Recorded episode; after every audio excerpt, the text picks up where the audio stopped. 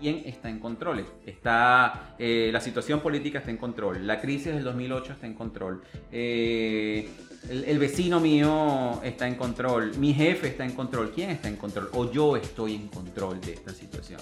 Porque muchas veces nosotros soltamos y nos rendimos a las circunstancias, a las personas y perdemos el control. Entonces en ese momento, ¿cómo nosotros esperamos cambiar de dirección si nosotros no somos los que estamos tomando esas decisiones?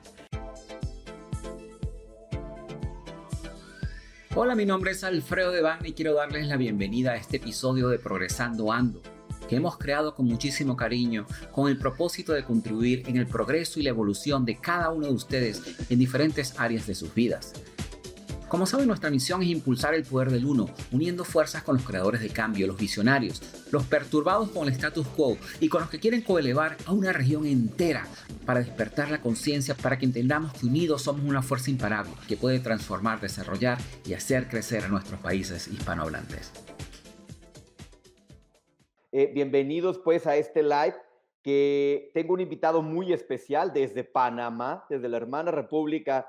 Bueno, él físicamente se encuentra en Panamá, pero propiamente como dice el título del live de ahora, es un empresario nómada. Y esta parte es algo que, la verdad hemos venido implementando en Rocketbox, particularmente he querido desarrollar más, eh, tener la oportunidad de, de ser un trotamundos eh, no tanto por la libertad de viajar, sino más bien por la capacidad de diseñar estructuras, procesos. Y hoy nos van a platicar un poquito de cómo es esta magia. Entonces, demos la bienvenida, por favor, con un fuerte aplauso, aquí los escucho a todos, a Alfredo Devana desde hermano venezolano, desde Panamá. ¿Cómo estás, Alfredo? Hermano, un placer, un placer, de verdad que tremenda intro allí y como te comenté antes de que empezáramos este live, me encanta muchísimo el tema de tu podcast. Tú y yo, bueno, somos anfitriones de nuestros podcasts y ya tú estuviste en el mío, fue un placer tenerte allí y ahorita me encuentro yo en el tuyo y, y me parece súper fascinante tu tema porque justamente de eso se trata. Muchas personas ven el fracaso como algo malo cuando en realidad el fracaso es más que todo un punto de referencia, algo que, que nos enseña a nosotros por dónde no es el camino y qué podemos mejorar para sacar adelante cualquier cosa que, que, nos propongamos. Sí, por supuesto. Acabas de dar prácticamente, ya, ya eh, entrando ya, ya mandaste un mensaje importante, ¿no? Eh, de repente, pero quiero, quiero advertirte que vas a ver que me agacho, para todos que me agacho, porque yo tengo mi libretita mágica donde tomo nota de todas las palabras claves o consejos eh, importantes que nos dan los invitados. Entonces, hago, esto, ¿no? Tengo este mal hábito de tener que voltear a escribir porque no sé escribir así sin ver, ¿va? Pero, pero diste en el clavo ahorita, Alfredo, ¿no? De repente nos enseñó, no, no echar culpas, ¿no? Pero el sistema en el que hemos venido viviendo desde pequeños, eh, eh, a lo mejor con, los mismos compañeros o amigos, que en donde nos equivocábamos, antes le llamábamos, nosotros en México le llamábamos carrilla, ¿no? Lo que es el bullying ahora, pero te equivocabas y te atacaban emocionalmente, ¿no? O físicamente también, de repente venía uno que otro coscorro. Eh, te equivocabas en la escuela y pues venía la nota y prende venía el regaño en casa o el castigo en casa, te equivocabas o se te caía algo en casa y pues venía eh, famoso cintarazo acá en México. Yo sé que ya es... el, ya el pellizco, ¿no? Eh, yo sé que ya eso es, no es normal, pero, pero así era antes. Y tú diste clave a algo, ¿no? Es imposible crecer, es imposible crecer si no me equivoco, si no fracaso. O sea, no va a haber un camino perfecto, una línea recta para llegar a alcanzar tus objetivos de vida, tus objetivos de negocio. Y eso es precisamente lo que queremos aprender de ti hoy, Alfredo. Entonces, para ir, dejando marcas de lo que estamos trabajando. Bienvenidos a todos los que se están conectando. Eh, Blanca, bienvenida. Eh, a todos los que están conectando eh, en este live, van a ser parte de la grabación de un podcast. Alfredo, bienvenido al fracaso para alcanzar el éxito. Excelente. Y como tú decías, lamentablemente, yo diría que en la mayoría de las culturas han estigmatizado lo que es el fracaso como tal. Y, realmente yo creo que hoy en día, a través del desarrollo personal, hemos aprendido que equivocarse está bien y que realmente para nosotros equivocarnos. Yo, yo, yo siempre pienso, qué aburrido sería si tú te imaginas Gabriel, si todo nos saliera perfecto, si, si cada paso que nosotros diéramos fuera perfecto, y, ¿en, qué momento nosotros aprenderíamos? ¿En qué momento nosotros sentaríamos esas bases? ¿En qué momento nosotros crearíamos ese carácter que es el que nos hace enfrentar cosas incluso más duras en, en un futuro, ¿no? Sí, por supuesto, ¿no? Por supuesto, sería, sí coincido contigo, sería aburrido saber que todo lo que vas a hacer va a salir perfecto, porque le quita ese misterio, ¿no? Esa incertidumbre, en México decimos esa salsita, ese picante, que es lo que le da sabor realmente a, cada experiencia que estás diseñando, ¿no? Platícanos, Alfredo, antes de, entrar en la carnita, ¿quién es Alfredo de Vana hoy? Sabemos que estás en Panamá, pero platícanos un poquito de qué, quién es Alfredo hoy. Mira, Alfredo de Vana realmente ha recorrido un, un mundo, como dices tú, me llama mucho la atención la palabra que utilizaste, trotamundos, para llegar a donde se encuentra ahorita en este momento, y enfatizo en este momento porque eh, no sé a dónde me llevará el futuro y siempre estoy abierto a lo que el universo me presente, pero Alfredo Vaina es un empresario en serie. Yo aprendí este término de eh, serial entrepreneur eh, de uno de mis coaches y, son esas personas que constantemente están buscando oportunidades de negocio y que bueno, no todas tienen triunfo y que muchas de esas fracasan. Y, pero justamente eso es lo que nos hace lo que nos hace. Además de eso, soy inversionista, me encanta, bueno, he tenido inversiones en la bolsa, he tenido inversiones en propiedades, eh, he, mantenido, bueno, aprendí a tener una diversidad de, las cosas que tengo y, y, ya te voy a explicar por qué más adelante. Además de eso, como tú sabes, soy el anfitrión del programa Progresando Ando, Em, que justamente fue una, uno de esos programas que también fue desarrollado, al igual que tú, como para tener personas, mentes brillantes, así como estuviste tú en nuestro programa, que nos ayuden a compartir y que nos ayuden a educar a, a la región de lo que cada persona es capaz de lograr cuando se conectan con su mejor versión. También soy el fundador de la Academia del Progreso. La Academia del Progreso también tiene el mismo propósito y es de llevar a las personas, como tú sabes, eh, lamentablemente la educación, como muchas otras cosas que podemos entrar en tema más adelante, como la medicina, en otras cosas, lamentablemente no han evolucionado mucho en los últimos años.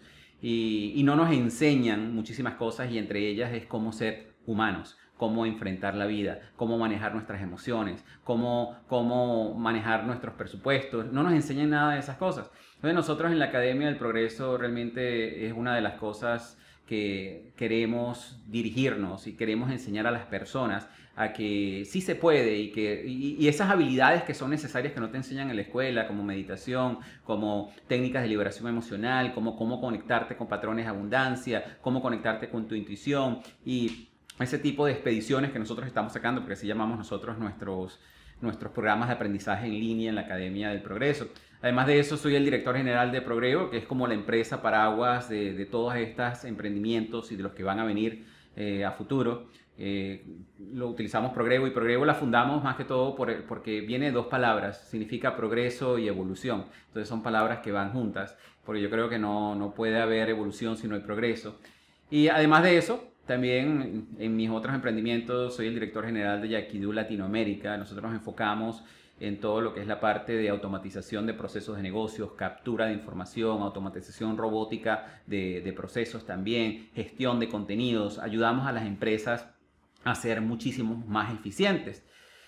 Pero aparte de la parte empresarial, lo que tú comentaste, me considero, hay una palabra en inglés con la cual me identifico muchísimo, que es wanderlust. Wanderlust es esa pasión por viajar. Eh, si algo yo creo que me ha costado más en esta pandemia es el no poder viajar, el no poder salir, porque en los últimos 15 años yo siempre comento que el, el mayor tiempo que yo he pasado sin viajar han sido cuatro meses. Ahorita llevo siete que no he salido del país y estoy, siempre le comento a las personas que estoy esperando que abran el aeropuerto porque voy a ir al aeropuerto, voy a comprar. ¿Para dónde sale el primer vuelo? No me importa, no me importa. Dime para dónde yo me voy. No me importa. Pero sobre todo me considero, me considero un ciudadano del mundo. Y te comento un poco por qué ciudadano del mundo. Tú comentaste inicialmente que yo nací en Venezuela pero realmente muy poco vas a ver que yo me catalogo como venezolano. Y no, no me catalogo como venezolano no porque no le tenga cariño a mi país natal, no porque no me sienta orgulloso de ser venezolano, sino porque de por sí yo pienso que esto del nacionalismo que nosotros nos enseña, del regionalismo como tal, lo que hace es, más dividirnos que unirnos. sea, que realmente qué importa que yo sea venezolano y tú, somos y tú seas mexicano, somos, somos hermanos hispanos. Y además, si, no, si lo extendemos un poco más allá, somos hermanos del mundo. Entonces, siempre y cuando es esa parte nacionalista no sea lo que realmente te, te, te, etiquete a ti como ser mexicano o ser venezolano, está bien. Y, y, como te decía, no es porque no me siento orgulloso de mi país ni nada de eso y no esté haciendo nada por trabajar en mi país, porque por sí progreso eh, una de las razones por la cual fue fundada es por lo que está pasando en Venezuela y para que esas cosas no se repitan en otros países en Latinoamérica, donde lamentablemente estos políticos se aprovechan de la falta de información de las personas para manipularlas. ¿Okay? Pues tú te vas a dar cuenta que en muchísimos países donde se, se, forman este tipo de gobiernos, donde te venden la igualdad, pero lo que realmente ellos quieren decir es que vamos a ser todos iguales de pobres, en vez de darnos la oportunidad, las mismas oportunidades independientemente de la raza, del color, de la nacionalidad, de tu religión, de lo que sea. Ellos realmente se encargan es de sembrarte esa mentalidad de igualdad, pero a través del resentimiento. Y yo pienso que un ciudadano o una ciudadana, un país, una nación que esté educada, y eso es una idea que, por ejemplo, a ti no te van a vender, que a mí no me van a vender, porque nosotros hemos trabajado muchísimo en el desarrollo personal. Y estoy seguro que muchísimas de las personas que nos están escuchando eh, tampoco le van a vender esas ideas justamente porque hemos recorrido ese camino de desarrollo personal. Y justamente es parte de lo que nosotros teníamos como nuestra misión de progreso porque allí yo, me, me parece súper interesante algo que dijo Simón Bolívar, que dice, nos han dominado más por la ignorancia que por la fuerza. Y, realmente si te das cuenta es lo que ha pasado en, en Latinoamérica cuando se forman este tipo de, de, gobiernos, como lo está pasando en Cuba, como en Nicaragua, como en Venezuela, eh, que todavía están bajo, bajo ese tipo de gobiernos, ¿no? Sí, perfecto. Sí, claro, ¿no? Y es, y es un tema, lo dices bien, ¿eh? es, es, es más ignorancia que fuerza es más eh, el chantaje emocional que realmente eh, la, la, ¿cómo le podríamos llamar? La imposición, ¿no? Es, entonces despiertan, en, despiertan, bueno, en fin, es un tema que, que, no nos vamos a clavar mucho el día de ahora en la parte de política, pero, pero gracias, gracias Alfredo por compartir. O sea, y ese es, ese es uno de los puntos más importantes de repente cuando somos empresarios acabas de decir en todo eh, este mensaje que nos acabas de dar, cuál es la razón para la cual emprendes Progrevo. Y eso de repente, que es la misión, ¿no? De repente eh, a los empresarios, pues no les queda clara cuál es la misión de su empresa y empiezan buscando rápidamente capitalizarla, diseñan un producto, diseñan un servicio, eh, no se vende la primera semana, no se vende la segunda semana, por supuesto que no se diseñó un presupuesto personal eh, y un presupuesto de negocio para poder soportar a lo mejor 90 días ¿no? de, de operación sin, sin, un potencial ingreso fuerte que, que, te dé capital o más oxígeno para el futuro. es el error más común que cometen los empresarios. Sí, y entonces lo que pasa es que lo primero que violan es la misión de la empresa. Y es donde la empresa pierde la esencia y empieza a, a, a vagar como un velero en la mar sin dirección, ¿no? Papaloteando la vela donde el viento sople, ¿no? Entonces, me, me, me, me llamó mucho la atención la razón para la cual emprende Progrevo y tiene una razón muy fuerte, una razón que definitivamente está totalmente alineada o, o emocionalmente conectada con lo que te está tocando vivir a ti como venezolano, eh, aunque seas ciudadano del mundo, a final de cuentas tienes esa raíz y esa conexión, ¿no? Entonces te agradezco muchísimo que la compartas, Alfredo. Y fíjate que te comento porque también va bien atado con, con el título de, de, de, tu programa, ¿no? Que realmente yo digo ciudadano del mundo y esto es algo que solamente lo van a entender aquellas personas que han podido experimentar y han podido vivir y han podido aprender de diferentes culturas porque soy ciudadano del mundo porque mis vuelos eran italianos. Yo viví, cuando emigré de Venezuela, me fui a vivir al Reino Unido, de allí me fui a vivir a las Islas del Canal, luego viví en Caimán, luego viví en Bahamas, viví en Barbados, viví en Estados Unidos, estuve 12 años en Canadá, ahorita en este momento viví en España también, ahorita en este momento me, vivo en Panamá. Y realmente le siento muchísimo aprecio, muchísimo cariño a, a, cada uno de estos países que me acogieron y que me dieron esa bienvenida y que me enseñaron acerca de su cultura y, que aprendí de cada uno de ellos. Entonces, simplemente decir que soy de una nacionalidad u otra sería como, en cierta manera, no reconocer lo que es, esas otras culturas y esos otros países me han llevado a, a ser hoy en día y a ser la persona que soy hoy en día. Sí, por supuesto, ¿no? Cada, cada lugar va dejando una semillita sembrada en ti que tiene que ver con tu personalidad, que tiene que ver con tus habilidades, que tiene que ver con, con tu deseo de, de, emprender, con tu deseo de tener éxito. Y esa es la, esa es la riqueza, esa es la riqueza que, que se da, que se da cuando te atreves a volar, cuando te atreves a salir, ¿no? Pero esa riqueza también se lleva a cabo o, o puede ser posible, Alfredo, pues si tienes un sistema de negocio que te permita moverte, como lo has mencionado ahorita, ¿no? Correcto. De repente hay muchos empresarios que viven, en México, por ejemplo, que tenemos una de las, de las comunidades eh, o de las fuerzas laborales más estresadas y con menores oportunidades de calidad de vida, no tanto por las condiciones de trabajo físicas como tal, sino por las leyes, cómo están estructuradas, ¿no? Es el, el, el menor rango de vacaciones que existe en, en varios, con, con, respecto a varios países, incluso de América Latina, y, es, y en la mayor jornada laboral, y eso pues demerita la calidad de vida, ¿no? Pero de repente te encuentras a empresarios que todavía tienen menos vacaciones que sus empleados y trabajan más horas que sus empleados. Entonces es imposible que tengan esta oportunidad de la que tú hoy nos vas a compartir. ¿Cómo, cómo has sido capaz, Alfredo, de desarrollar este tantos negocios primero que nada? Hoy en día que tienes operando, operando tantos negocios, y cómo ha sido posible para ti poder estarte moviendo con libertad. ¿Qué es, ¿Cuál ha sido la clave o el secreto de Alfredo para poder lograr esto? Es que justamente, Gabriel, por, por esa misma pasión que yo tengo, por ese wanderlust, por esa pasión de viajar, y además de que obviamente algo que me favorece muchísimo es que me considero un arquitecto en tecnología, o sea, yo la, la tecnología la manejo muy bien. Yo me he asegurado que en cada uno de mis emprendimientos me permitan tener la libertad de yo poder manejar mis emprendimientos de donde quiera que yo esté. O sea, que el hecho de que yo esté viajando, por ejemplo, el año pasado yo pasé cinco meses en Europa y, y desde Europa, incluso con el, la diferencia de, de, horas y todo eso, yo, yo me comunicaba con mi equipo y tenía reuniones con mi equipo y, seguíamos sacando el proyecto adelante de, de, y también de lo que estamos haciendo con Yaquidú y las oportunidades que se nos han presentado. Incluso tuve la oportunidad de, mientras estaba viajando, hacer unos entrenamientos en España y, justamente nos hemos enfocado es, es en darnos esa libertad de que realmente, incluso eh, desde el año pasado, nosotros abandonamos la oficina porque dijimos, ¿para qué vamos a tener una oficina si realmente nosotros podemos trabajar de donde sea? Estamos preparados para trabajar de donde sea.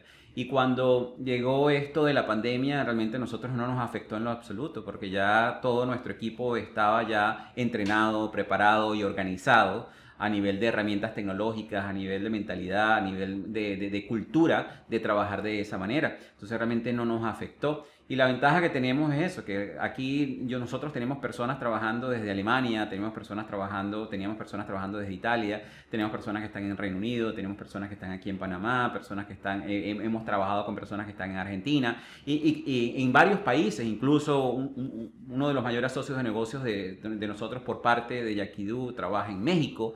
Y, justamente es porque hemos establecido esos procesos y esas herramientas, eh, las hemos puesto en su lugar para que nos dé esa libertad y que independientemente de donde nos encontremos podemos, podamos cumplir todas nuestras funciones.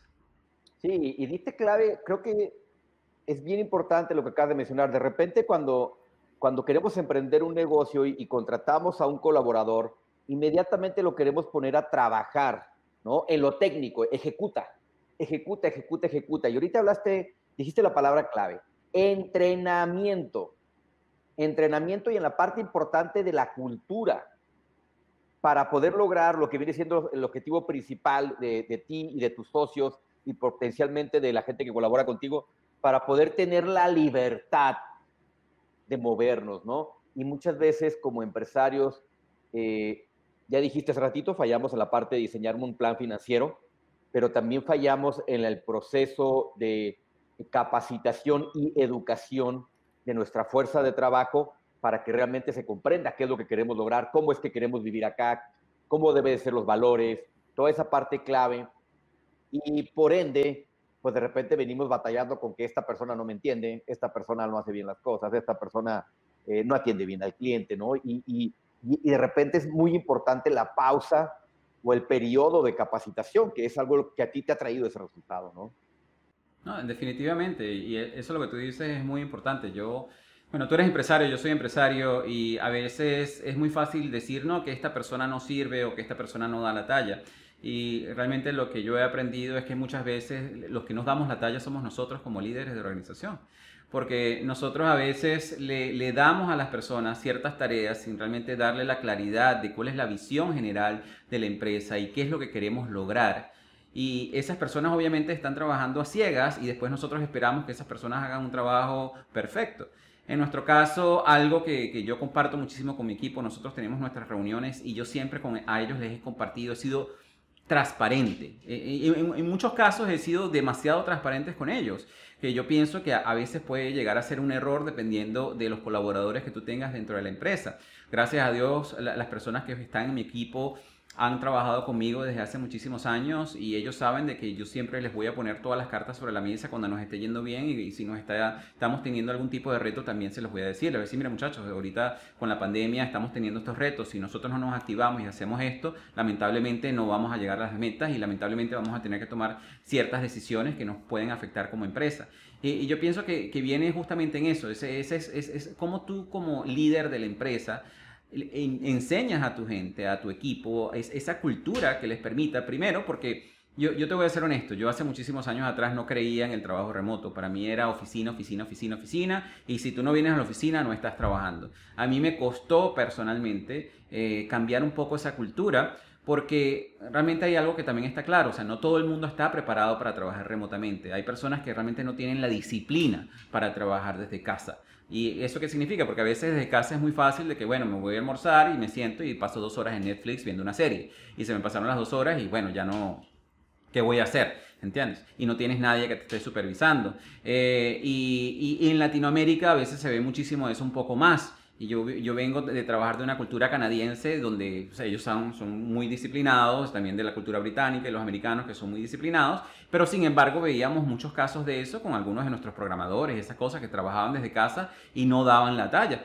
Y, pero también eso, eso va muy ligado a, la cultura como tal de, de, la empresa en, en, ese momento. Tú no les das el espacio ni la libertad para que realmente ellos se puedan eh, probar a ellos mismos y, y que ellos te puedan comprobar de que si son capaces de hacer eso.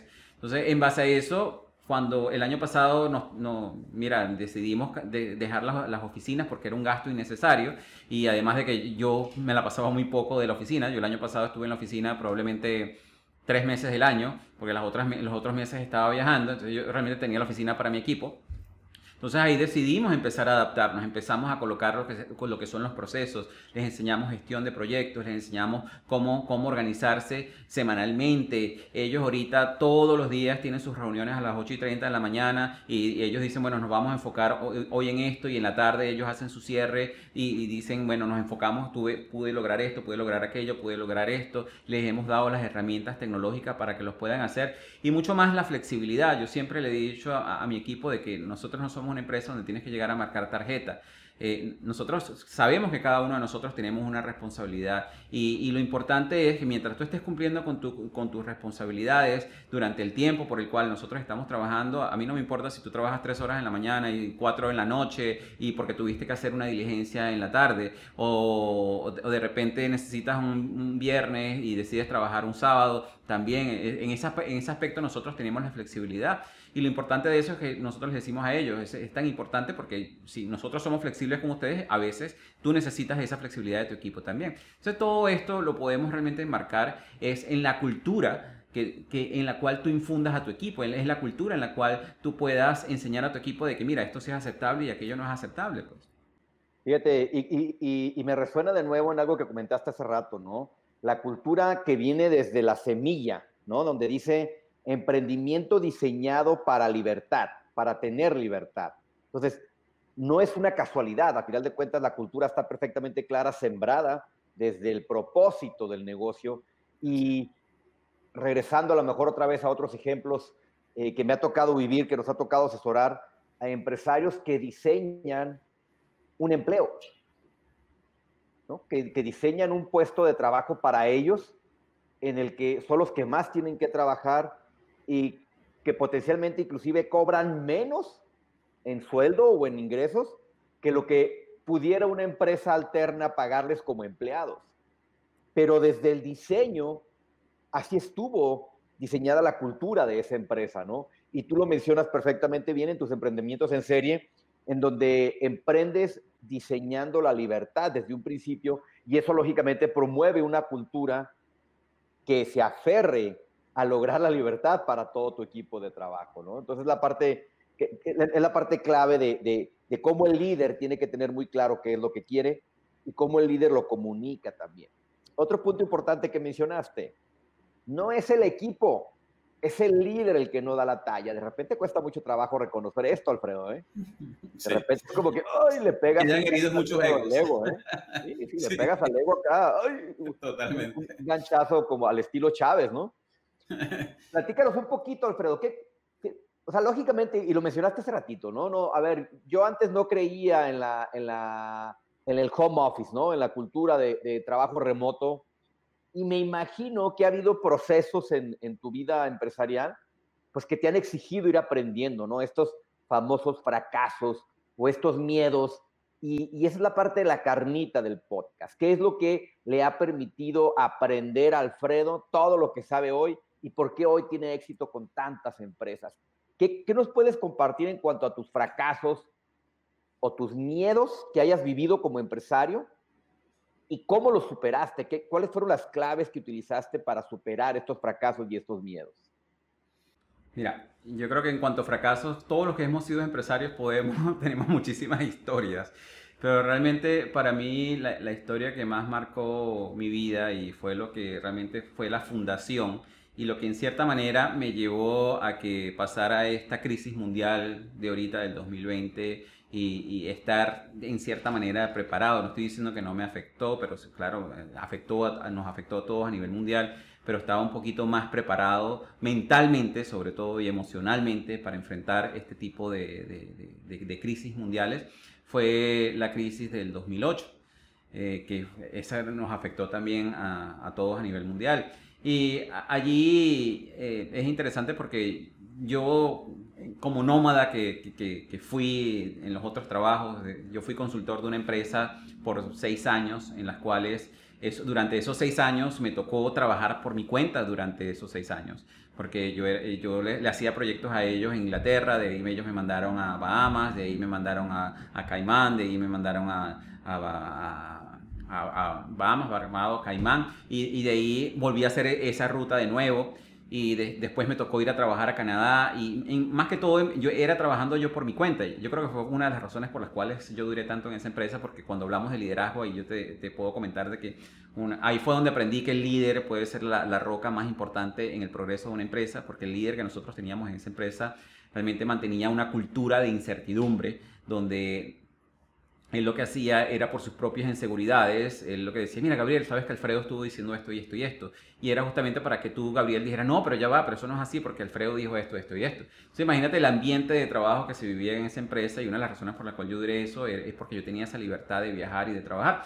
Pero llegó, llegó un momento de, durante esos tres años de, de que yo estuve viajando todo este tiempo en, en dos maletas. Yo vivía en dos maletas de un lugar a otro, de un lugar a otro. Yo empaqué mi casa y y, era viajando por todo el mundo. Em, que eran esos tiempos en donde te aceptaban las maletas de 32 kilos en los aviones. ¿no? Entonces, gracias a eso, bueno, pude invertir en propiedades, pude invertir en una propiedad en Reino Unido, pude invertir en una propiedad en Canadá. En ese momento yo me sentía como Donald Trump. Oh, wow, tengo propiedades en Inglaterra, tengo propiedades en Canadá. Y, y, de ahí lo que hice, por razones familiares, yo decidí unir todos esos capitales y en ese momento eh, mis padres estaban en Venezuela, mi hermana, mi sobrino estaban en Venezuela y yo quería, como cualquier persona, eh, darles una mejor vida y, y, y, pensé en España. Y en ese momento lo que hice fue eh, comprar la casa de mis sueños donde yo pensaba donde que me iba a morir. Yo me iba a morir en esa casa. Okay, porque de ahí yo iba a sacar el emprendimiento, íbamos a fundar una empresa familiar y de ahí eh, íbamos a vivir todos íbamos a ser cómodos y felices. Okay, que esa es la historia que todos nosotros estamos trabajando. Pero eh, no fue así, porque vino lo que fue la crisis del 2008 eh, y, de ahí el mercado de propiedades cayó dos veces, cayó dos veces y yo invertí todo mi dinero en esa propiedad. Eh, tuve que empezar a endeudarme, empecé, yo le digo a las personas, cuando me dicen que no, que empezar de cero es difícil, digo, no, empezar de cero no es difícil. Difícil es empezar de menos 300 mil, 350 mil dólares. Eso sí es difícil. Porque tienes que llegar a cero primero y después de ahí es que empiezas a respirar un poco más, ¿ok? Que eso fue justamente lo que me pasó a mí durante esa crisis. Yo, yo perdí todo, Gabriel, yo perdí todo. Y gracias a, una pequeña inversión que, me hizo mi hermana de una de sus propiedades, que, que ella también estaba pasando por lo mismo en ese momento, fue que yo pude sacar lo que es el, negocio de Yaquido adelante y, de ahí fue donde me empecé a, empecé a crecer mis emprendimientos. Primero fundamos la, empresa en España, luego de allí movimos las operaciones a Canadá, luego abrí operaciones en, Latinoamérica. Pero, pero, realmente si yo te dijera qué fue lo que a mí me llevó a salir de todo eso, es que cuando, cuando comenzó esa crisis, emocionalmente yo no estaba estable, mentalmente yo no estaba estable. Afortunadamente, durante esa crisis, antes de que pasara esa crisis, yo tuve la oportunidad de aprender de maestros como Tony Robbins, como Joseph McClendon, como Keith Cunningham, que fue uno de mis grandes mentores, como Robert Kiyosaki, de estudiar las enseñanzas de Jim Rohn y muchísimos de esos maestros. Y, yo recuerdo que una de esas enseñanzas, y yo hablo de esto en, en mi primer, en el episodio cero de mi podcast, eh, ahí habían lo que eran las 10 preguntas que, siempre han estado conmigo, que me han llevado a mí a, sacar, a sacarme de cualquier crisis o, a no caer en ninguna de esas crisis. Y, era justamente que durante ese tiempo, como era un tiempo que era tan crítico para mí emocionalmente, yo recuerdo que yo me levantaba en las mañanas y decía, bueno, ¿qué es lo que voy a hacer hoy? Porque cada día que pasaba me estaba hundiendo más en deuda, no podía pagar la hipoteca, no tenía dinero, no, tenía recursos. Y ahí es lo que yo les sugiero mucho a las personas, cuando nosotros entramos en desesperación. Entonces puedes imaginar que yo, en esa desesperación de buscar soluciones y de conseguir dinero, yo me metí en un emprendimiento de un multinivel. Invertí dinero en ese multinivel.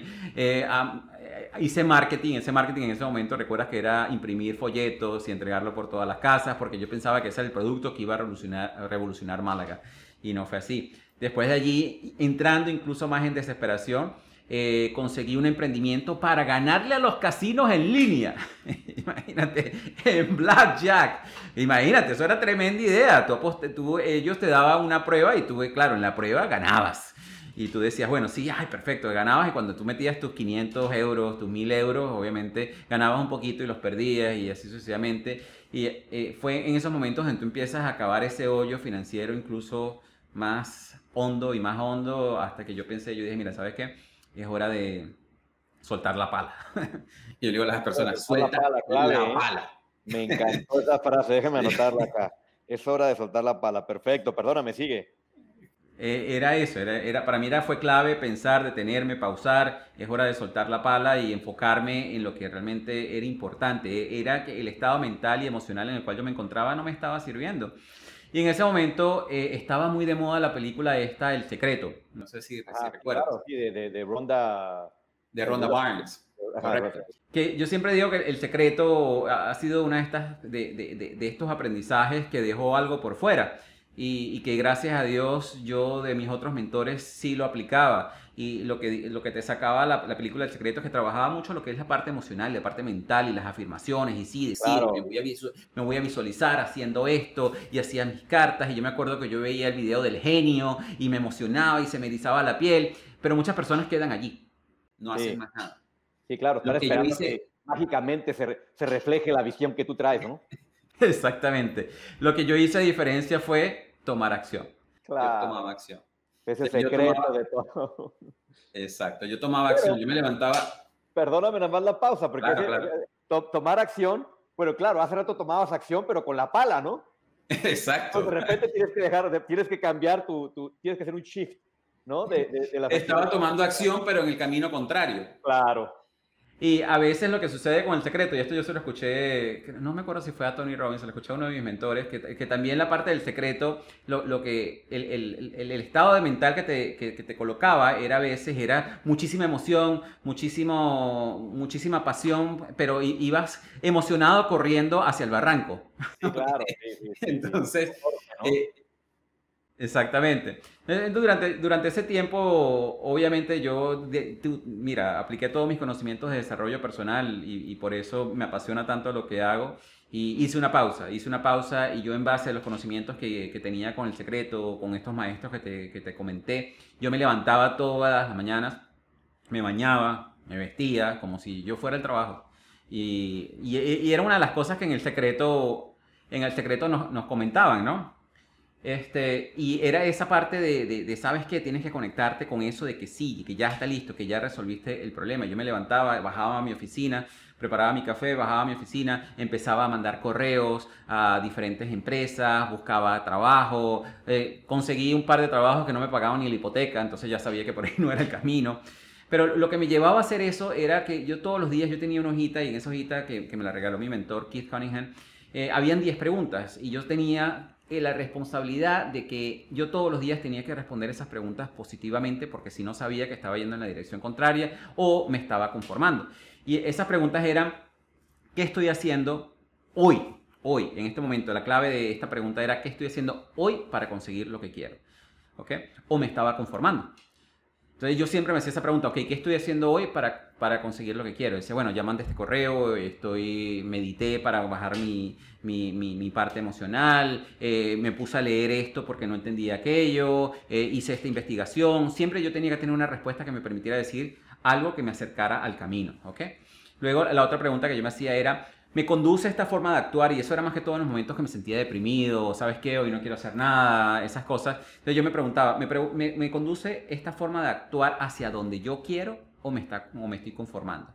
Esa, esa pregunta a mí me, me, Ok, ya va, un momentico. O sea, yo ahorita estoy aquí eh, deprimido, no tengo dinero, yo sé que tengo este problema en este momento, pero esta actitud me está llevando hacia donde yo quiero o me está estancando. Entonces decía, no, me está estancando, entonces, ok, dale, hacia adelante. Lo otro era, en base a estos conocimientos, yo me preguntaba, ¿cómo haría la persona que quiero ser aquello que estoy a punto de realizar? Si yo antes de entrar a una entrevista de trabajo o tomar una decisión me hacía esa pregunta, yo decía, ok, ¿cómo actuaría esa persona a la cual yo quiero alcanzar, a la cual yo quiero ser? ¿Cómo haría esto? No esta persona que está en este momento sufriendo estas condiciones, estas circunstancias, es cómo lo haría esa persona que ya lo logró, que ya lo venció. ¿Okay? La cuarta pregunta que me hacía es, eh, ¿Cuánto tiempo puedo mantener esta visión? Y es más que todo cuando mantienes una visión que es negativa. Porque muchas veces las personas se enfrascan es en el problema. Sí, claro. Y tú te enfrascas en, ok, no lo puedo lograr, no lo voy a hacer, o esto es muy difícil, o la situación económica, o el presidente, o el banco. ¿Y por qué siempre? Exacto, el jefe. Exacto, eh, cuando caemos en el victimismo, entonces tú dices, ah, ¿cuánto tiempo puedo mantener yo esta visión y de qué me está sirviendo? Otra pregunta que yo hacía era muy importante, que es ¿en qué persona me tengo que convertir yo para traer el éxito que yo deseo tener? Pues muchas veces no se trata de, trabajar solamente en lo que tú quieres alcanzar, sino convertirte también en esa persona. Y esa persona obviamente tiene que tener más habilidades, tiene que ser emocionalmente estable, tiene que aprender de, mercadeo, tiene que aprender ciertas habilidades, porque muchas veces nosotros queremos llegar a un sitio, pero no trabajamos por eso. Claro. Sí, nada más estaba con el puro deseo, ¿no? Exactamente. La otra pregunta que yo me hacía era, ¿estás dispuesto a aceptar las consecuencias de no cambiar? Obviamente decía, no, no estoy dispuesto a aceptar esas consecuencias. Y justamente yo hice un post en, en, Instagram donde yo decía, yo ponía como los cuatro pasos que yo tomo a la hora de cuando cometo un error, que es lo que yo le recomiendo a las personas que hagan. Y uno de esos es aceptar las consecuencias. Si tú sabes de que tú te vas a quedar viendo Netflix y no vas a hacer nada por tu emprendimiento y la consecuencia de eso es que no vas a conseguir el dinero para pagar tu renta y que la consecuencia de eso es que no vas a tener dinero para, para pagar la, comida de tu familia. Si tú eres capaz de aceptar esa consecuencia, ok, hazlo, si eres capaz de aceptarlo. Pero realmente hazte esa pregunta. ¿Eres capaz de aceptar esas consecuencias de no cambiar, de no hacer nada al respecto, no? Otra pregunta que me hacía era, ¿quién está en control? Y allí es donde viene lo otro que te estaba comentando. ¿Quién está en control? Está, eh, la situación política está en control. La crisis del 2008 está en control. Eh, el, el, vecino mío está en control. Mi jefe está en control. ¿Quién está en control? O yo estoy en control de esta situación. Porque muchas veces nosotros soltamos y nos rendimos a las circunstancias, a las personas, y perdemos el control. Entonces, en ese momento, ¿cómo nosotros esperamos cambiar de dirección si nosotros no somos los que estamos tomando esas decisiones al final? La otra pregunta que me hacía, que es la 8, es, ¿estoy creando en mí las causas que producirían los resultados que deseo o me encuentro conforme? La otra pregunta que me hacía es, ¿estoy dispuesto a hacer lo que sea necesario para conseguirlo? Y esta parte era muy importante para mí porque muchas veces las personas dicen, ok, este, voy a hacer lo que esté en mis manos. Ajá, pero eso es suficiente. Es suficiente que tú hagas lo que esté en tus manos. O realmente cuando tú entras de, con una mentalidad en la cual tú dices, ¿sabes qué? Voy a hacer lo que sea necesario. Porque yo a veces me voy a encontrar obstáculos en el camino, porque yo a veces me voy a encontrar, quizás me van a decir que no, o, o no voy a poder abrir esa puerta y voy a tener que abrir otra, pero en ese momento tú te vas a detener porque hiciste lo que estabas en tus manos o tú vas a hacer lo que sea necesario para conseguirlo. O sea, vas a ir muchísimo más adelante. Ah, ok. Eso es un cambio de mentalidad totalmente diferente. Claro. Y la última pregunta, que era antes de tomar una decisión, por ejemplo, cuando me ofrecieron este trabajo, que recuerdo era como una de, de las empresas que después se convirtió en mi partner, ellos me estaban ofreciendo un trabajo, sí, me estaban dando estabilidad, pero yo decía, bueno, pero es que ya va, esto no me cubre a mí ni siquiera los pagos de la hipoteca. O sea, si no me cubre los pagos de la hipoteca, tampoco me cubre la comida. Entonces, ¿qué quiere decir esto? Que entonces voy a tener que eh, perder esta casa y, bueno, que al final en cierta manera la perdí. Este, y, qué voy a hacer en este momento? O sea, ¿qué, ¿qué es lo que no estoy viendo? ¿Qué es lo que no estoy viendo de esta situación? Que no se trata de ser negativo, se trata de ser realista, que es totalmente diferente. Es, saber de que si tú tienes un negocio enfrente, tienes una oportunidad de negocio, ok, se ve muy bien, pero cuando te haces la pregunta, ¿qué no veo?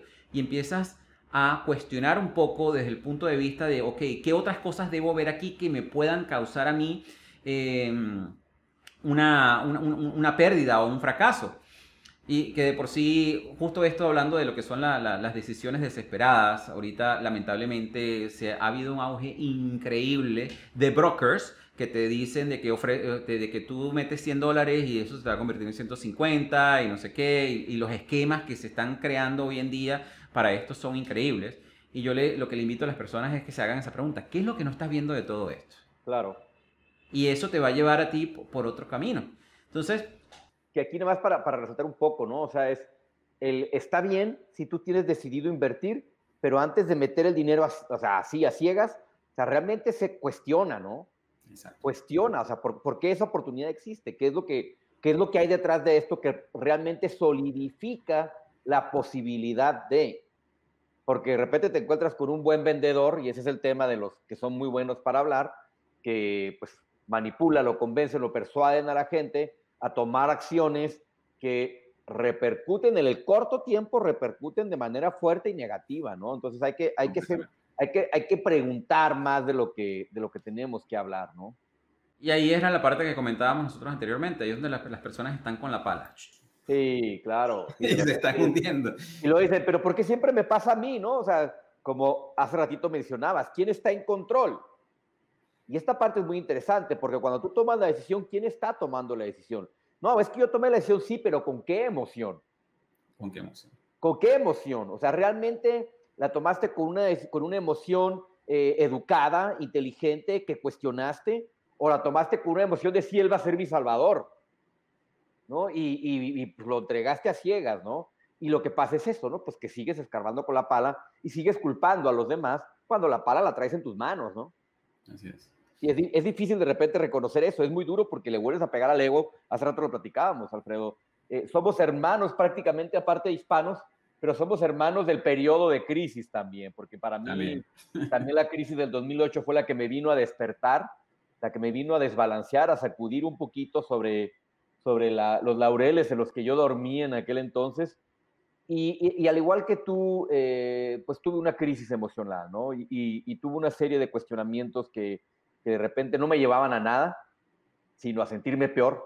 Yo creo que esto puede ser, e, estas 10 preguntas que nos compartes son claves para que toda la gente que aquí en este momento, que estamos en una crisis, eh, pueda empezarse a preguntar y tomar control de sus decisiones y tomar control de su situación actual y tomar control de su futuro. y reconocer que de repente tienes que soltar, ¿no? O sea, yo también perdí una casa en ese periodo, que era la casa de mis sueños. O sea, hay muchas similitudes ahí en la historia, ¿no? Y que me costaba trabajo soltarla, porque aparte yo sentía que había hecho una excelente negociación, entonces no era perder la casa, sino perder la gran oportunidad que yo había negociado. y, y, me costó trabajo el reconocer, pero la verdad es que traía una pala con esa casa, ¿no? O sea, cada vez me escarbaba más, escarbaba más, y no quedaba mal con la casa, quedaba mal, en, o sea, no quedaba mal con la, con la, con la casa física, quedaba mal con mi familia. O sea, le daba esa parte, a la comida, ¿eh?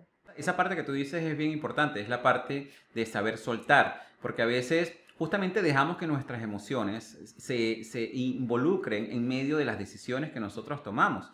Y cuando tú aprendes a soltar, a veces tú te das cuenta de que si algo no te salió bien, no te salió bien y listo. Y a veces no confiamos en que esos fracasos que tenemos nos están llevando a conseguir cosas más grandes. Por ejemplo, cuando yo empecé Progrevo, Progrevo yo siempre fue con la misión y la visión de que nosotros eh, lo íbamos a hacer para ayudar a las personas. Pero mi idea inicial del, de Progrevo siempre fue la, la, parte de hacer eventos presenciales. Yo quería hacer eventos de ferias de crecimiento personal, buscar speakers de todas partes del mundo en español, de nuestra habla hispana, y unirlos en diferentes países, en México, en Bogotá, en Colombia, en todos estos países. Y de ahí yo saqué una parte de la empresa, una división que era Progrevo Events. En Progrevo Events dije, bueno, yo, yo quiero aprender acerca de cómo hacer eventos. Pero yo no sé hacer las cosas en pequeño. yo, no sé hacer una pequeña feria. Yo, a mí se me ocurrió hacer la feria más grande de toda Panamá. Te estoy hablando que ah, yo tenía una, una plaza de 16 mil metros cuadrados que no tenía pero nada. Y yo esa plaza, nosotros hicimos la producción de ese evento, fue increíble. Eran, no era un día de feria, eran siete días de feria. No era con una hora de entretenimiento, era con ocho horas de entretenimiento en tarima. O sea, imagínate para las personas que saben de producción de eventos, organizar un evento, un concierto de cuatro horas es bastante, eh, bastante difícil. Imagínate organizar un, un concierto de siete días, ¿ok? Este, donde tú tienes en tarima todo eso, pero además de eso, entonces tienes stands para vender, tienes stands de comida, tienes entretenimiento para los niños y todo eso. Y nosotros armamos todo eso en un periodo de, de, de cinco meses. Y el evento fue un éxito desde el punto de vista de que a las personas les encantó el concepto, les encantó muchísimas cosas, pero, ok, sí, probé muy bien que yo era muy bueno en producción de eventos, pero no era bueno en mercadeo. Ahí fue donde me di cuenta. Y realmente, mira, las personas que fueron estaban muy contentos, pero no fue la cantidad de gente necesaria como para yo recuperar mi inversión en, en su totalidad. ¿Ok? Pero le quedamos bien a todo el mundo. Y eso a mí, yo acababa de vender una de mis empresas en Canadá y, yo dije, bueno, ahí fue esa parte de soltar. Y dije, ¿sabes qué? Bueno, eh, lamentablemente fue de esta manera, lo que sí me dio muchísima experiencia. A partir de allí me empezaron a salir otros eventos, me salió un evento en, en, carnavales aquí en Panamá, que es una de las ferias, de los festivales más grandes que se realiza aquí en Panamá, y pusimos 21 artistas en tarima durante un espacio de cuatro días. Y ya yo me estaba metiendo en el mundo de los conciertos hasta que realmente las cosas no se empezaron a dar. Eh, no, las cosas no empezaron a fluir y fue una manera del universo de darme una patada en el trasero y decirme, hey, hey, hey, hey, detente, ok, ya aprendiste. Estás de, la misión. estás yendo donde no, tú quieres, donde no quieres ir, así que este evento que está acá, esto no va. y empezó a ponerme todos los obstáculos posibles, se cayó el contrato, el artista eh, realmente eh, tuve, tuve problema con una de las productoras, o sea, fue todo un problema hasta que yo dije, ya va, un momentico, ¿qué quiere decir todo esto? O sea, esto quiere decir que ya, esto no es el camino donde tiene que ir. Y de por sí, si tú ves en nuestro canal de YouTube, nuestro primer video de Progrevo es esa parte donde nosotros hacemos la transición de Progrevo Events a lo que realmente nosotros nos íbamos a dedicar a hacer, que es la parte de crecimiento personal, que es la parte de ayudar a las personas y cambiamos ramos de, de, de, de conciertos y de artistas y de farándula a realmente a lo que nosotros deseábamos hacer para Progrevo, que era todo esto. Y lo que quiere decir con todo esto es que a pesar de que se pueden considerar de que fueron fracasos, fueron aprendizajes fueron aprendizajes y, una de las cosas que a mí me ayudó muchísimo es esa parte que tocabas de comentar. Aprendí a soltar. No funcionó, no recuperé mi dinero, perfecto. ¿Qué sigue? Sí, exacto. ¿no? darle, darle vuelta a la página, ¿no? No cargar, no cargar la culpa y utilizarla como el famoso látigo, ¿no? De, de, dolor que tienes que, que tienes que llevar a cuestas todo el tiempo, ¿no? Es. Realmente darle vuelta a la página y, viene lo que sigue, ¿no? Aprovecho lo aprendido, lo meto en mi, en mi caja de, de herramientas de aprendizaje y ejecuto un nuevo proyecto con esto que traigo.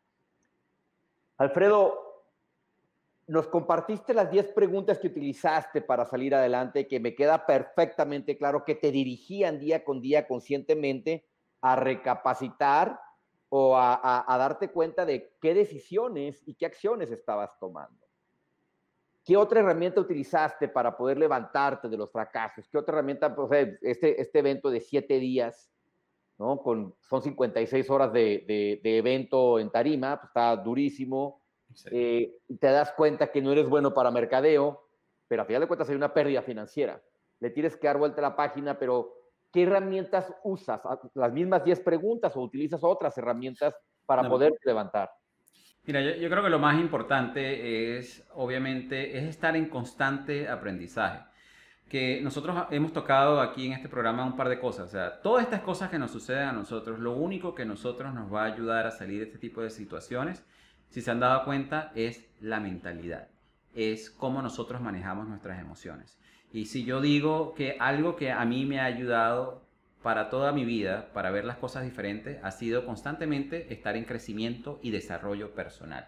Y por eso es que nosotros de una manera u otra nos hemos enfocado en darle las herramientas a las personas justamente para que logren eso, porque sin eso, sin eso no importa, tú, puedes tener, mira, una persona te puede llegar ahorita y decirte, mira, aquí te voy a dar 100 mil dólares para que abras este negocio. Si tú no tienes la mentalidad bien, si tú no tienes tus emociones manejadas, tú vas a agarrar ese dinero y lo vas a invertir mal y lo vas a invertir emocionalmente y lo vas a perder y no vas a sacar adelante. Pero sin embargo, si tú no tienes nada ahorita en tu bolsillo, y tú dices, ¿sabes qué? Yo emocionalmente estoy estable, yo mentalmente estoy estable y empiezas a tomar acción un día a la vez, te va a ir mejor que la persona que le van a dar los 100 mil dólares para, invertir. ¿Ok? Entonces, de eso se trata. Por eso es que nosotros nos hemos enfocado tanto. Si tú ves mi programa, el Progresando, Progresando Ando, justamente es con esa finalidad. Es de que cada uno de mis episodios, nosotros le, yo le, colocamos el mensaje, el tagline, que es el mensaje que necesitabas escuchar para transformar tu vida. Porque son ese tipo de mensajes que de repente te llegan y solamente hace falta una idea. O sea, hace falta que una de las preguntas que nosotros conversamos aquí en este, en este podcast le quede a la audiencia y ya con eso esa persona puede tomar acción y puede superar algo. Después llega la siguiente idea y la siguiente idea y la siguiente idea. Y todo eso nada más lo podemos lograr cuando estamos en constante crecimiento, en constante evolución, en constante progreso y evolución. De ahí es donde viene progreso. Sí, claro, claro, Y es justamente para ofrecer esas herramientas. Entonces, ¿Qué es lo que me ha ayudado a mí a mantenerme estable emocionalmente, financieramente? Que obviamente eso se representa en la parte financiera, es que no dejo de invertir en mi crecimiento personal. Una de las cosas que a mí más me entusiasma de todo esto, imagino que a ti te pasa lo mismo, es que yo en cada uno de mis programas aprendo algo. Yo en cada uno de mis programas tengo una herramienta. Entonces, obviamente, yo haciendo esto, que es lo que me gusta, que es mi misión, estoy en constante crecimiento, estoy en constante evolución y estoy aprendiendo cada día de, algo nuevo. Estoy aprendiendo de liderazgo, estoy aprendiendo un poco más de finanzas. Ahora, obviamente, ya estoy aprendiendo bastante de mercadeo. si tú ves... Te diste cuenta que es una necesidad. Oh, sí, definitivamente. Eso es una de las cosas en las cuales nosotros nos hemos enfocado muchísimo y es una de las cosas que nosotros tenemos un proyecto más adelante que se va a hacer Progreso Marketing, que es para ayudar a las personas justamente a, canalizar ese mensaje de esos productos que ellos quieran sacar a nivel digital. Es ayudarlos, que es lo que lo hemos conversado tú y yo. Pero nada de eso, lo importante de todo eso aquí, Gabriel, es que nada de eso se puede lograr si tú no estás mental y emocionalmente estable. Y eso solamente tú lo puedes hacer cuando inviertes en ti.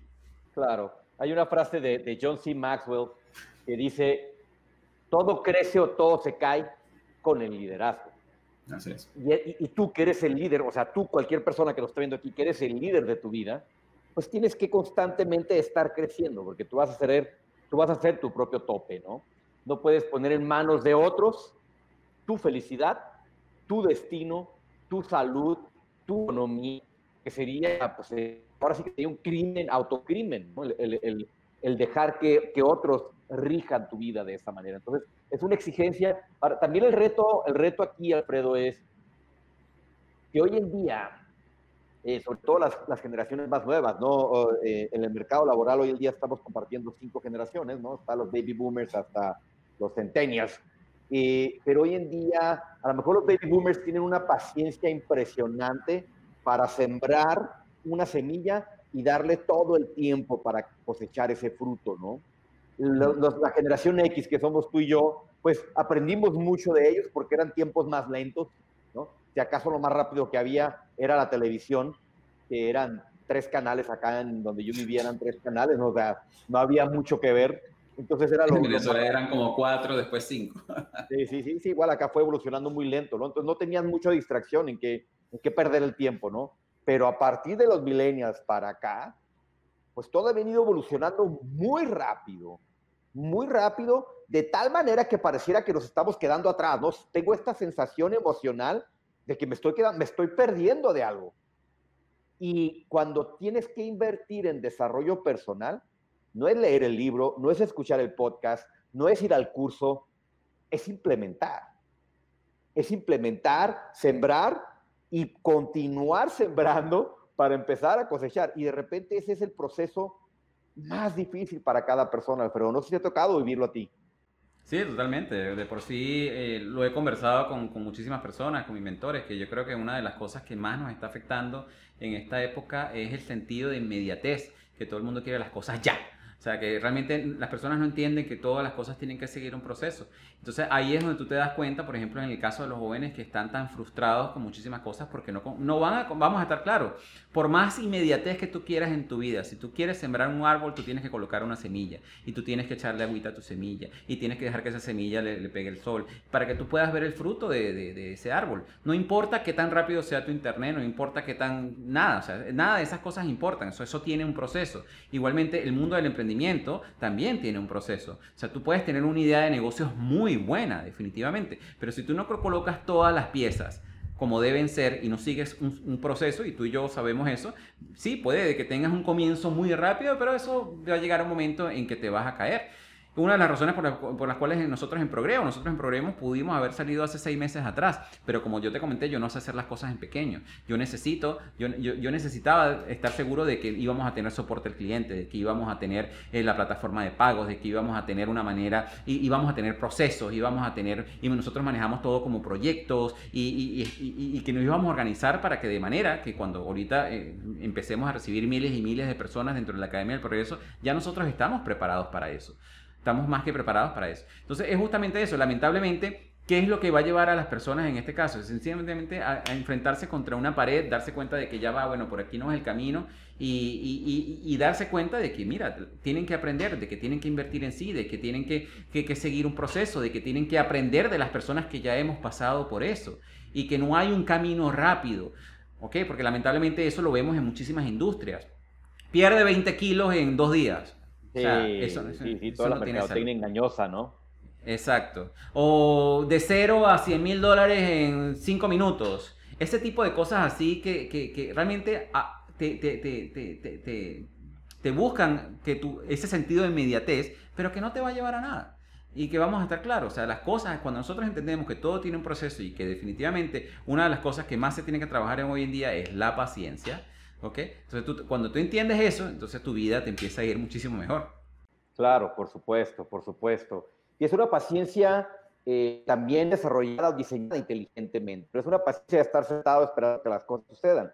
Es una paciencia con un plan de trabajo. Es una paciencia con métricas. Es una paciencia en donde constantemente me estoy conectando con otras personas para aprender y nutrir el proceso de, de, de progreso o de crecimiento, ¿no? Y esa es parte de lo que Alfredo ha venido desarrollando en su, en su empresa Progrevo, que aquí dejo, dejo esta, eh, voy a poner aquí en pantalla para todos los que nos siguen, eh, donde pueden encontrar las 10 preguntas claves que nos acaba de compartir Alfredo, que le sirvieron para superar la crisis del 2008 y que hoy en día lo tienen con empresas en diferentes partes del mundo y con esta mentalidad de, de grandeza, de abundancia, de, no tengo la capacidad de pensar chiquito, tengo que ir por todo, al estilo Texas, que es lo que Estados Unidos, no textile, voy a quebrar, voy a quebrar con todo, ¿no? Comentarios, Alfredo, aquí, eh, seguramente en la parte del podcast, esta, esta sección estará editada, pero muy importante para mí hacer saber los comentarios de la gente que estuvo presente, que ha estado presente aquí en el, en el, en el live, ¿no? Eh, definitivamente entrar en temas emocionales, de inteligencia emocional, cuando se trata de algo tan lógico como es la operación de un negocio, eh, creo que despierta mucha, eh, mucha mm, agradecimiento por parte de la audiencia, porque no es normal escuchar este tipo de mensajes que nos está, estás compartiendo. También otro, otro mensaje acá que te agradecen eh, todo lo que has aportado. Y más gente, más gente que te manda saludos, Alfredo, de diferentes partes. Muchísimas gracias.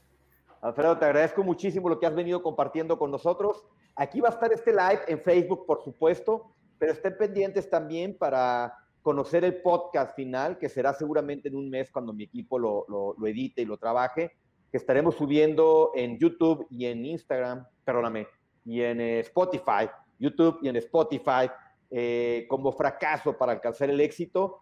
Y en el capítulo o en el, en el, en el episodio con Alfredo de Vana. Alfredo, te agradezco muchísimo que hayas compartido todo esto con Gabriel, De verdad que un placer, de verdad, gracias por esta invitación. Y definitivamente sé que nosotros vamos a seguir haciendo muchísimas cosas grandes por esta región.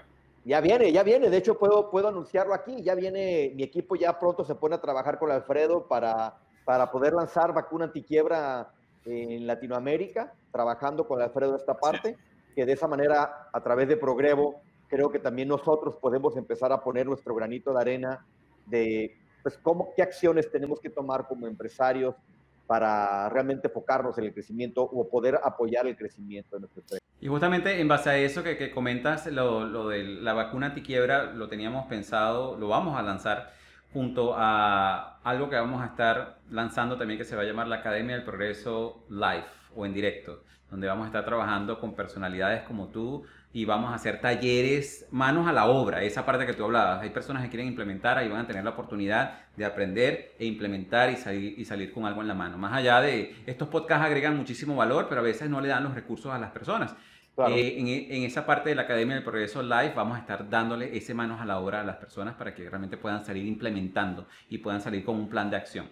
Es, es un quick action, ¿no? De manera inmediata puedes empezar. Y esa, eh, último mensaje, Alfredo, de repente eh, leemos un libro queriendo obtener mil ideas o cien ideas, y la verdad es que si vas a leer un libro, enfócate en una sola idea, puedas inventar en este mismo momento. Si estás escuchando mi podcast, escucha un podcast, obtén una idea, implementala en este momento y empieza a ver los resultados que te da la acción, la acción correcta, la acción educada, la acción enfocada hacia el destino o hacia el objetivo que tú estás buscando.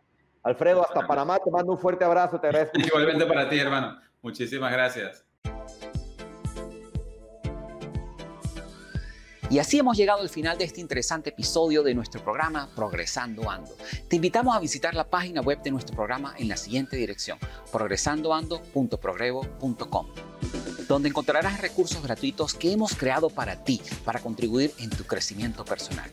De igual manera, te invitamos a compartir este episodio con todas aquellas personas que tú sientas que puedan beneficiarse con este mensaje transformador, para que juntos, a través del poder del uno, podamos elevar a todos nuestros hermanos y hermanas hispanohablantes.